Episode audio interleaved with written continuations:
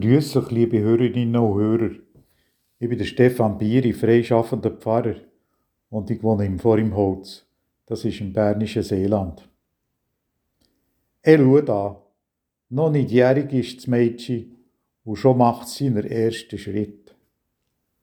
Die Mutter streckt ihm die Hänge weit entgegen. Auch wenn das Kleine umgeht unterwegs, sagen die Hänge, komm, ich helfe dir. Mutter stellt das Kind auf die Füße, geht ein bisschen von ihm dann und ruft, komm.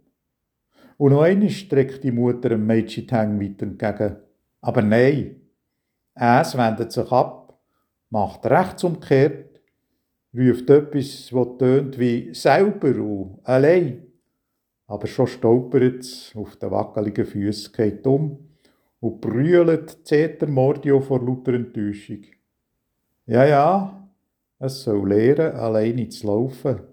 Das wäre eigentlich schon richtig.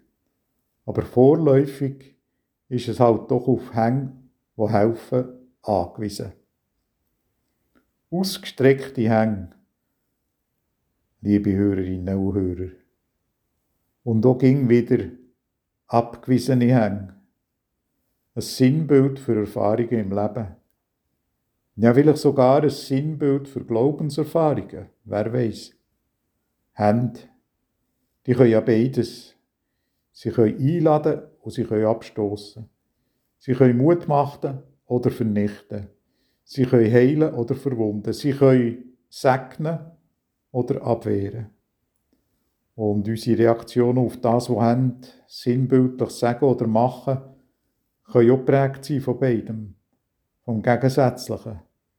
Von dem, was sich ausschließt, von innerer Offenheit und Beweglichkeit oder Sturheit festgefahren sein.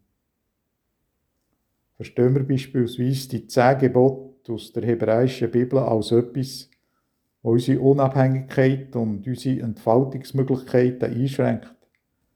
Oder sehen wir sie eher als Leitlinie, als Wegweiser für einen Weg, der letztendlich ins Freisein von allen Zwängen hineinführt?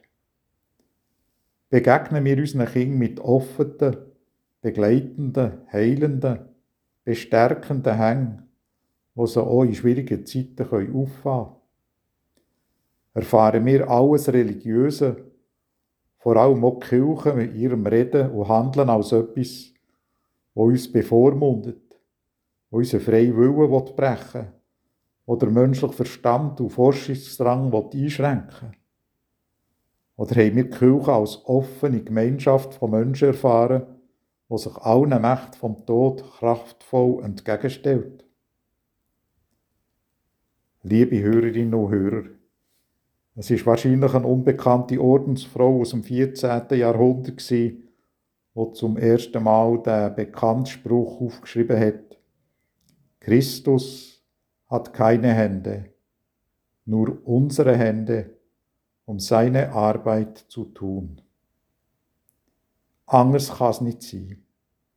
Christus hat keine Hände, nur unsere Hände, um seine Arbeit zu tun. Liebe Hörerinnen und Hörer, Hoffnung und Vertrauen sind in dieser Zeit gefragt. Oder mit Wort vom Dichter Rudolf Otto Wiemer.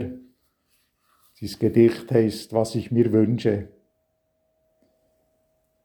Was ich mir wünsche, die Unermüdlichkeit der Drossel, da es dunkelt, den Gesang zu erneuern. Was ich mir wünsche, den Mut des Grases nach so viel Wintern zu grünen. Was ich mir wünsche, die Geduld der Spinne, die ihrer Netze Zerstörung nicht zählt. Was ich mir wünsche, die Unbestechlichkeit des Spiegels, die Wachheit der Uhr. Habt gute Zeit, liebe Hörerinnen und Hörer.